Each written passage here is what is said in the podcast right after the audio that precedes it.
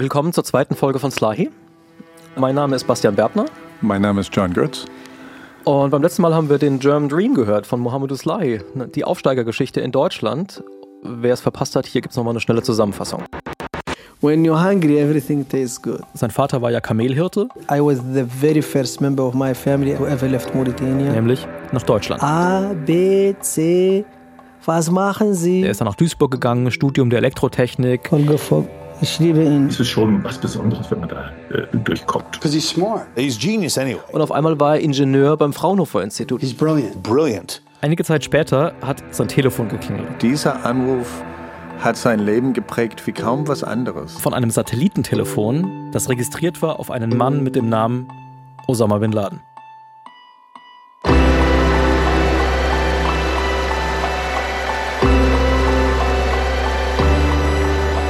Ihr hört Slahi, 14 Jahre Guantanamo. Ein Podcast vom NDR. Und dies ist die zweite Folge. Der Anruf. Mohamedou ist rangegangen und hat die Stimme gehört seines Cousins. Assalamu alaikum, how are you doing? Everything? Der heißt Mahfuz. Mahfuz al-Walid, aber unter dem Namen kennt ihn natürlich kein Mensch. Unter einem anderen schon, nämlich Abu Hafs al-Mauritani. says he joined Al Qaeda in the early 90s and worked his way up to Mufti, providing religious guidance to the group. Abu Hafs war Osama Bin Ladens religiöser Berater, war der Privatlehrer seiner Kinder. Ich glaube, er ist auch in seinem Testament, also äh, Osama Bin Laden hat ihm Geld, ähm, das weißt du eigentlich, glaube ich, besser. Ja, ein- ein Prozent seines Vermögens. Ein Prozent seines Vermögens, ja. Man kann schon sagen, Abu Hafs war sowas wie die Nummer drei damals von Al-Qaida, also was Terrorismus angeht, ein richtig dicker Fisch. Mohamedou ist damals rangegangen ans Telefon. Yes, how are you doing? How is everything? And so. Abu Hafs hat ihm gesagt, Something like, brother, please, I need your help. ich möchte gerne Geld nach Hause schicken, nach Mauretanien, 4000 Dollar. Because my family is in need of some money. Abu Hafs war damals im Sudan und direkt ging das nicht vom Sudan nach Mauretanien, also wollte er eben den Umweg nehmen über Deutschland, über Mohamedou. I said, absolutely. Ich habe das gesehen und dachte, okay, krass, da ruft jetzt die Nummer drei Al-Qaidas bei Mohamedou an und fragt um Gefallen und er sagt, ja klar, kann ich machen. That's very normal to do. Also er erklärt das so, Abu Hafs is my family. He's my family. When he asks me for help, I have to help him. naja, ich meine, er ist Familie, ne? Also das ist da, ja, Aber ich finde, ga- ganz so einfach ist es dann halt doch nicht, weil es ist ja nicht so, dass Mohamedou irgendwie zufällig diesen radikalen Cousin hat und so und dem tut er jetzt halt einen Gefallen. Es ist ja nicht so, dass er gar nichts damit zu tun hat. Genau. Und äh, dafür muss man sich jetzt einmal anschauen, wie die beiden aufgewachsen sind. So it's like Mohamedou und Mahfouz. he was living not far from my house. Als sie Teenager waren, in den 80er Jahren, haben sie in Nouakchott gelebt, der Hauptstadt Mauretaniens und nicht weit voneinander entfernt We just like drink tea, eat, und haben sich oft gegenseitig besucht. and then like he has a lot of books. Mahfouz hatte halt total viele Bücher. So Bücher über eine sehr wortgetreue, einige würden sagen radikale Auslegung des Korans, den Salafismus. And I read, I love to read like those books. Und ganz in der Nähe von da, wo sie gewohnt haben, gab es so ein Jugendzentrum. Das wurde betrieben von Leuten, die der Muslimbruderschaft äh, nahestanden, also einer ähnlich radikalen Auslegung des Islam. Und das war halt so ein Jugendzentrum. Die haben ein Sommercamp angeboten, wo man mitfahren konnte, oder es wurden Filme geschaut. Das haben sie dann oft gemacht, Mohamedou und Mahfouz. And I remember one time, Mohamedou erinnert sich vor allen Dingen an einen Film, den er damals gesehen hat. Ein Film über Palästina. Das war so ein Propagandafilm der Palästinenser. It was so like graphic and horrible. Erinnert sich, dass da Frauen waren, die von schwer bewaffneten israelischen Soldaten da irgendwie in Schach gehalten worden sind. Und diese Frauen haben halt so Gewänder getragen, wie er sie auch gekannt hat von seiner Mutter. Irgendwann hat Mohamedou es nicht mehr ausgehalten And I was crying like a baby, and I left the movie. Und ist rausgegangen. Und hinterher hat er dann zu einem von den Betreuern gesagt, I want to participate. I want to go to Iraq. ich will in den Dschihad ziehen. And then we were told that you cannot do jihad in Der. Lehrer hat zu ihm gesagt, du kannst nicht nach Palästina gehen, da kommt man nicht rein. Aber Afghanistan nach Afghanistan könntest du schon.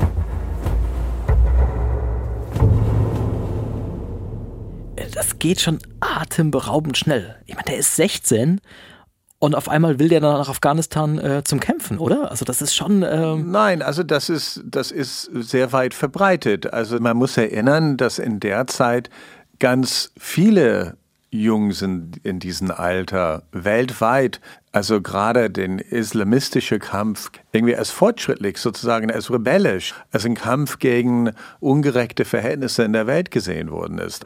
Er ist in, in dem Sinne Teil von einer Bewegung von ganz vielen, die so alt waren damals. Ungefähr zu der Zeit sind Mohammedo und Mahfouz dann tatsächlich zusammengezogen. Und dann haben sie da nächtelang über den Islam diskutiert und halt auch über den Dschihad und wie toll es wäre, in den Krieg ziehen zu können und helfen zu können. Und dann haben sie irgendwie so ein Magazin gelesen, das hieß tatsächlich Al-Jihad. What else? What name would you have for a magazine about Al-Jihad? Und das ist damals monatlich erschienen in Pakistan wurde aber in der ganzen islamischen Welt gelesen, vor allem wegen seines äh, Gründers, also den Palästinenser namens Al-Assam. Das war quasi der Anführer der Mujahedin in Afghanistan. He wrote books. I read one of them. Ayat al-Rahman fi Jihad al-Afghan. The signs of God in the Afghan Jihad.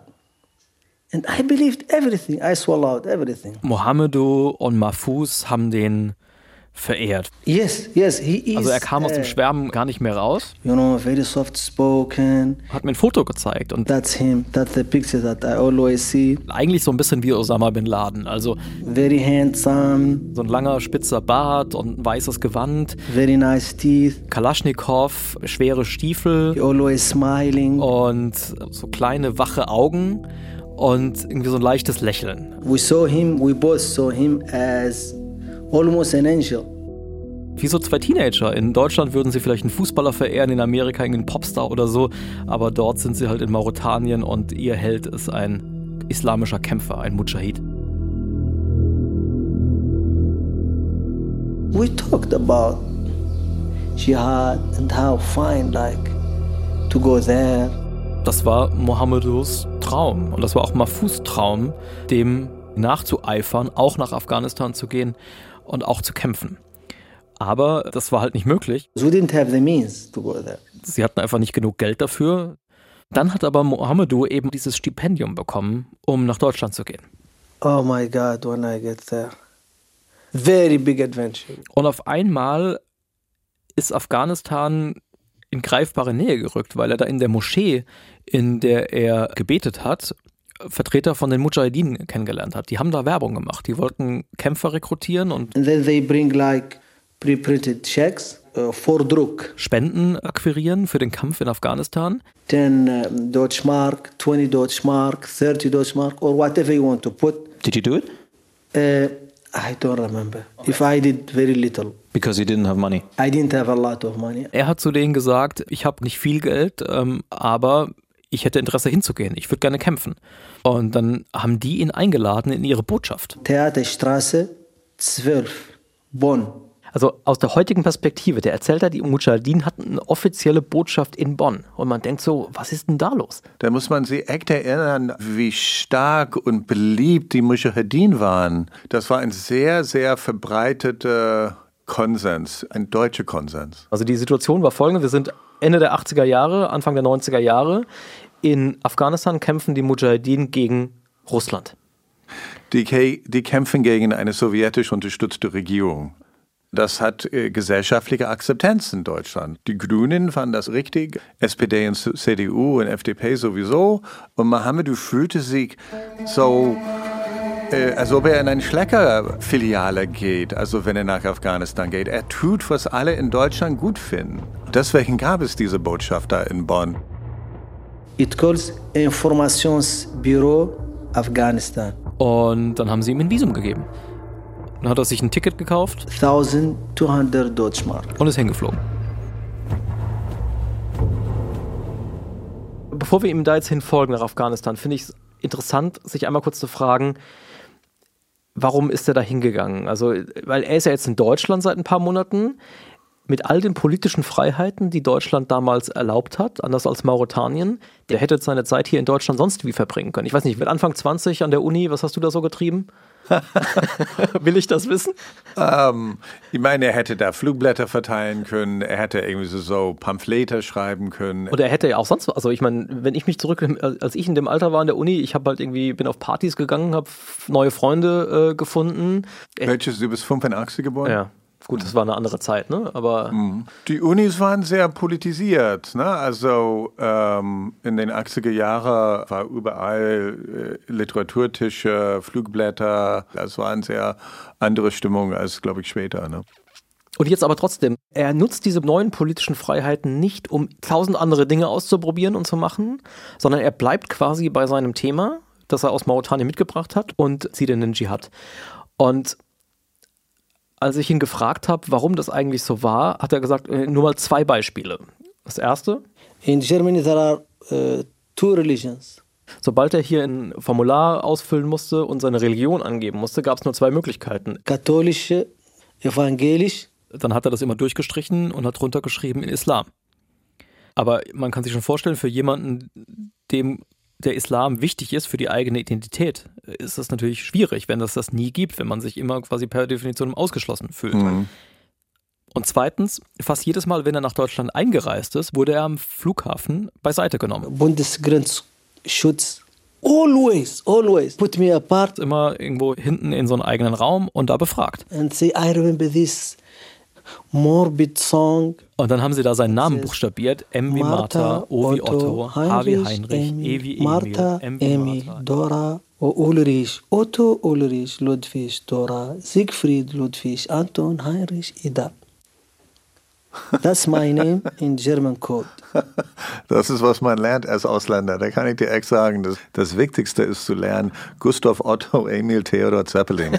Also die Fähigkeit zu buchstabieren in, diese, in dieses System, Jakob Otto Heinrich Nordpol, das beeindruckt immer die deutsche Seite, wenn du das kannst. Wir, wir lachen darüber jetzt heute, aber für Mohamedou ist damit halt die Erinnerung verbunden, dass er da immer am Flughafen festgehalten worden ist. Und das war ja lange vor der Zeit, als Al-Qaida bekannt war, als der islamistische Terrorismus so ein riesiges Thema war. Trotzdem ist er festgehalten worden. Mohamedou äh, denkt, das hat einfach damit zu tun gehabt, wie er aussah. I looked like an illegal immigrant, 100%. What does an illegal immigrant look like? I don't know, but I looked like one. It was blatant racism. I'm not going to use that label, but I hated this Special Control at Airport. Ja, ja, selbstverständlich ist das eine Art Rassismus, dass er da immer als der Fremde gesehen worden ist.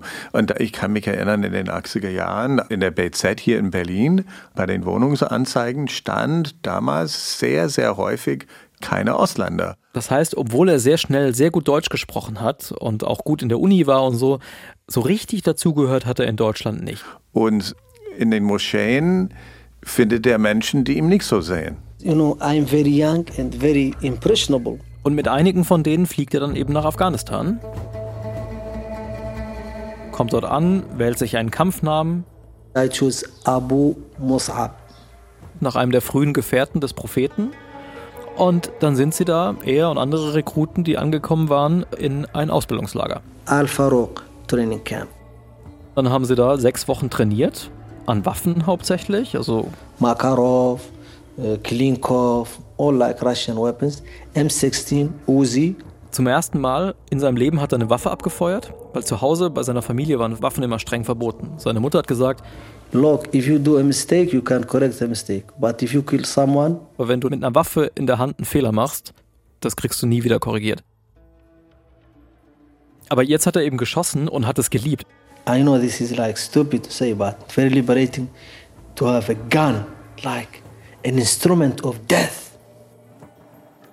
Und auch das Instrument, das in der arabischen Welt, auch in Mauretanien sozusagen immer benutzt wird von autoritären Regimes, um die Bevölkerung sozusagen klein zu halten. So hat er das gesehen. No one can oppress me anymore because now I have the magic wand. Were you good at shooting? Yes, very good. Am Ende seiner Ausbildung hat dann sein Emir zu ihm gesagt: We work for Al-Qaeda.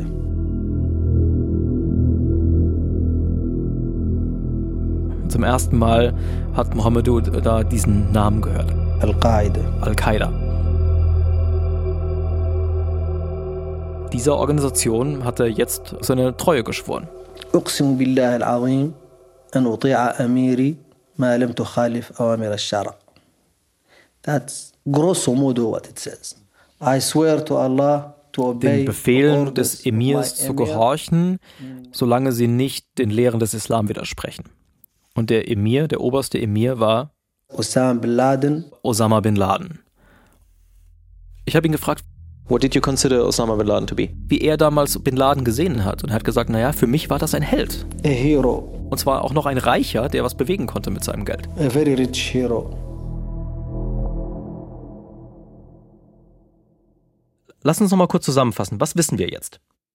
Wir wissen, dass Mohammedu tatsächlich nach Afghanistan gefahren ist. Wir wissen, dass er da eine Loyalitätsschur für Al-Qaida gemacht hat. Man weiß, dass er ausgebildet wurde, also mit Waffen. Und man weiß, dass er geistig dabei ist. Er verherrlicht Osama bin Laden und ähm, Allerdings zu einer Zeit, als Al-Qaida unterstützt wurde aus dem Westen, auch von Deutschland. Das heißt, das war erstmal gar nichts Anrüchiges. genau. Mohammedu hat dann nach seiner Ausbildung in Afghanistan erstmal entschieden, ich gehe zurück nach Deutschland. Und während er dann da in Duisburg in seinen Elektrotechnik-Vorlesungen saß, ist Mahfouz, sein Cousin, auch nach Afghanistan gereist. Ist im selben Ausbildungslager ausgebildet worden wie Mohammedu, hat sich auch einen Kampfnamen ausgesucht, in seinem Fall Abu Hafs.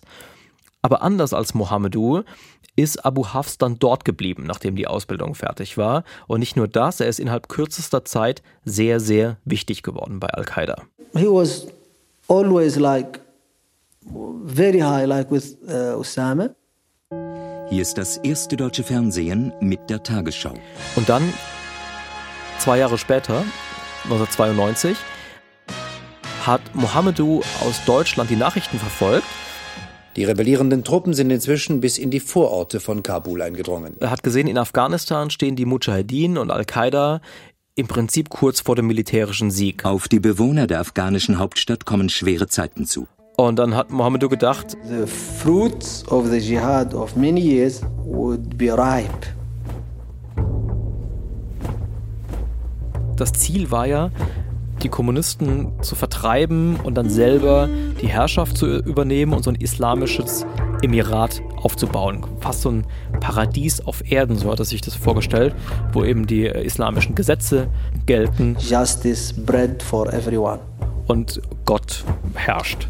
And I said, I need to go there. Da muss ich dabei sein.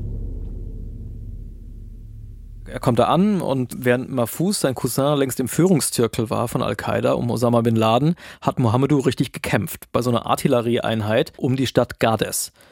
Das hat dann ein paar Tage gedauert. Er war da für so ein Geschütz zuständig. My job was like orientation to orient them to the target, you know, using the angle. Also, das ist in der Tat interessant, weil das widerspricht, was er mir gesagt im Interview, dass er nie gekämpft hat. Naja, ein, Mir- Gesch also, ein Geschütz ausrichten, das ist, ist schon kämpfen, oder? das ist schon kämpfen, würde ich so sagen. Und dann haben sie ganz schnell die Stadt erobert. Und dann In Gardis was a very big shock to me. sind sie da reingegangen und haben gesehen, naja, die Bewohner sind alle geflohen. Dann hat der Kommandeur ihnen eine Wohnung zugeteilt. I went through the books of the people who lived there. Finde ich interessant, ne? Das Erste, was er macht, er geht ans Bücherregal. Ja, ja, klassisch Mohammedu, ne? Und er hat gesehen, dass in dieser Wohnung Bücher standen, die auch bei ihm zu Hause im Bücherregal standen und bei seinen Freunden hätten stehen können. I found Quran. I found prayer beads. Ne, er hat gedacht, er kämpft gegen so militante Gotteslästerer und also radikale Atheisten und dann entdeckt er eigentlich, dass das nicht so war. That was the first shock. Der zweite Schock war, dass in diesem neu entstandenen Machtvakuum in der Stadt eben nicht das Paradies auf Erden ausgebrochen ist. Im Gegenteil, In Afghanistan kämpfen die Bürgerkriegsparteien nach dem Sturz von Präsident Najibullah nun um die Macht. The Mujahideen that started to show their ugly faces. Der gemäßigte Mujahedin-Führer Massoud verhandelt mit der noch amtierenden Regierung. Sein Rivale Hekmatyar hält diese Verhandlungen für falsch. Jeder hat seine Fahne gehisst und jeder wollte das Sagen haben. It was very tense. Da ist er einfach verblüfft mit, was er sieht und kriegt mit, dass das nicht sein Kampf ist. Und das dritte war, Osama bin Laden hat die Ansage gemacht, Now there is no fight in Afghanistan for us. Der Krieg in Afghanistan ist gewonnen, anderswo geht er weiter. For the time being, he's ordering people to go to Sudan. So, folgt mir in den Sudan. I didn't want that. Und Mohammed hat gedacht, Why should I go to Sudan? What what business do I have in Sudan? No business whatsoever. und er hatte eh schon das Gefühl, irgendwie ist das alles ein bisschen heuchlerisch hier. So I'm not going to Sudan. Treue Schwur hin oder her, ich mache da nicht mit. Ich äh, gehe nicht in den Sudan, ich fliege zurück nach Deutschland. Ich glaube, Mohamedou erlebt, dass er ganz doll manipuliert wurde. Und diese Scham, dumm zu sein, prägt ihm danach. Er sagt, zu dem Zeitpunkt war er so enttäuscht von Al-Qaida, dass er entschieden hatte, I severed all my relations. okay, ich breche alle Kontakte zu Al-Qaida ab. I had no friends. I had no contact with anyone. Nothing, no call, nothing. Hat die Magazine nicht mehr gelesen, die Bücher nicht mehr gelesen und einfach neu angefangen. That chapter of my life was closed. Das neue Kapitel, Finished my studium. bei Bosch gearbeitet für zwei Jahre Schaffe, schaffe, und einfach ein ganz normales deutsches Leben geführt. Also Gute Zeiten, schlechte Zeiten. amerikanische Sitcoms geschaut, Eine schrecklich nette Familie. jetzt tatsächlich deutsche Fußballer verehrt, Wie eine Flasche leer. über Habe Kerkeling gelacht. Oh, I love Tutti Frutti. Thomas Gottschalk.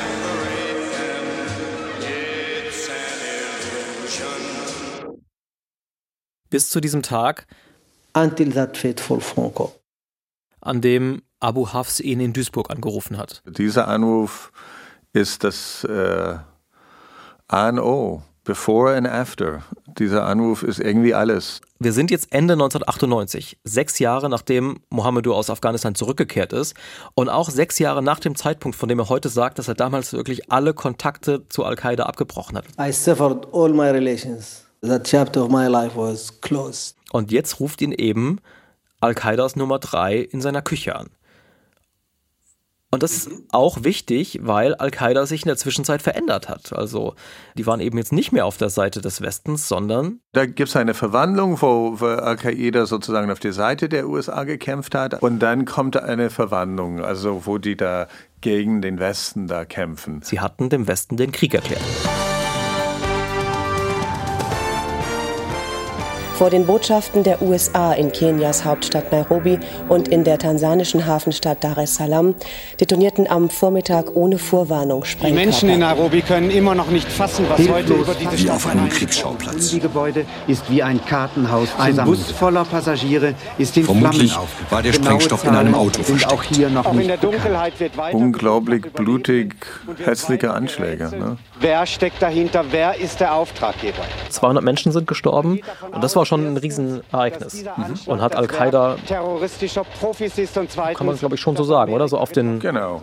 Das ist das erste Mal, dass ich da überhaupt Al-Qaida so richtig wahrgenommen habe. noch kurz vorher war Al-Qaida ja kaum bekannt gewesen. Al-Qaida war ein irrelevanter Gruppe von irgendwelcher bärtiger Islamisten, die irgendwie in Sudan ihre Zuhause gefunden haben. Nur richtige Experten haben die gekannt. Aber jetzt ist Al-Qaida eben Terrorgruppe Nummer eins, im Prinzip eine der größten Bedrohungen für den Westen.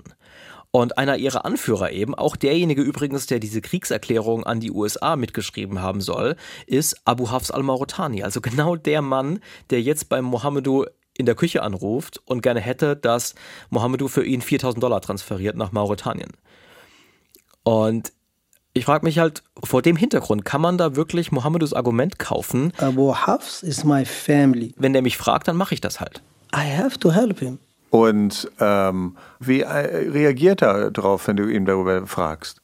Er sagt, ähm, ja, That was all like rumors. das hat bei mir Monate gedauert, bis ich wirklich verstanden habe, was da bei den Botschaftsanschlägen passiert ist, wer dahinter steckt. Take many months for me to get scared. Als Abu Hafs mich angerufen hat, habe ich das noch gar nicht so richtig verstanden gehabt, dass die dahinter stecken. Glaubst du ihm das? ehrlich gesagt, also bei jemandem von seinem Intellekt, der so tief drin war in dieser Szene, schwer vorstellbar, finde ich. Ich meine, ich finde schon, dass man an dieser Stelle fragen muss, woher wissen wir eigentlich, dass er uns nicht anlügt? Woher wissen wir eigentlich, dass er nicht als Al-Qaida-Terrorist zurückgekommen ist nach Deutschland oder zumindest als Sympathisant? Woher wissen wir eigentlich, dass er keine Gefahr war?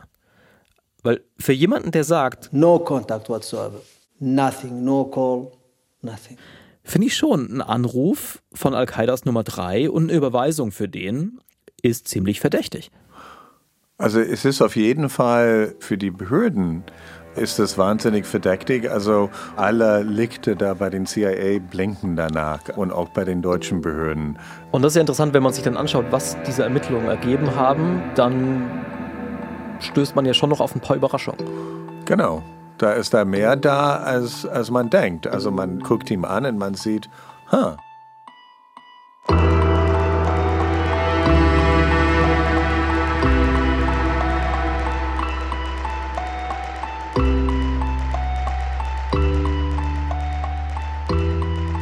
Ja, vielen Dank fürs Zuhören. Das war die zweite Folge von Slahi. Wenn es euch gefallen hat, empfehlt uns doch gerne weiter. In der nächsten Woche geht's weiter. Hören und abonnieren könnt ihr den Podcast zum Beispiel in der ARD Audiothek, der Audio-App der ARD. Mein Name ist Bastian Berbner und ich habe den Podcast gemacht zusammen mit Ole Pflüger und natürlich mit John Götz. Vielen Dank auch an die vielen, vielen Kollegen und Kolleginnen vom NDR, die geholfen haben, über die Zeit diesen Podcast auf die Beine zu stellen. Aus so vielen Redaktionen und Abteilungen von Panorama, von der Investigation, der Doku, der Radiokunst. Danke auch an Christoph van der Werf und Jonas Lasse Teichmann für den letzten technischen Feinschliff, an Sabine Korbmann für ganz viel Hilfe bei Produktion und Musik und an Johanna Leuschen für die redaktionelle Betreuung. Slahi ist ein Podcast vom Norddeutschen Rundfunk.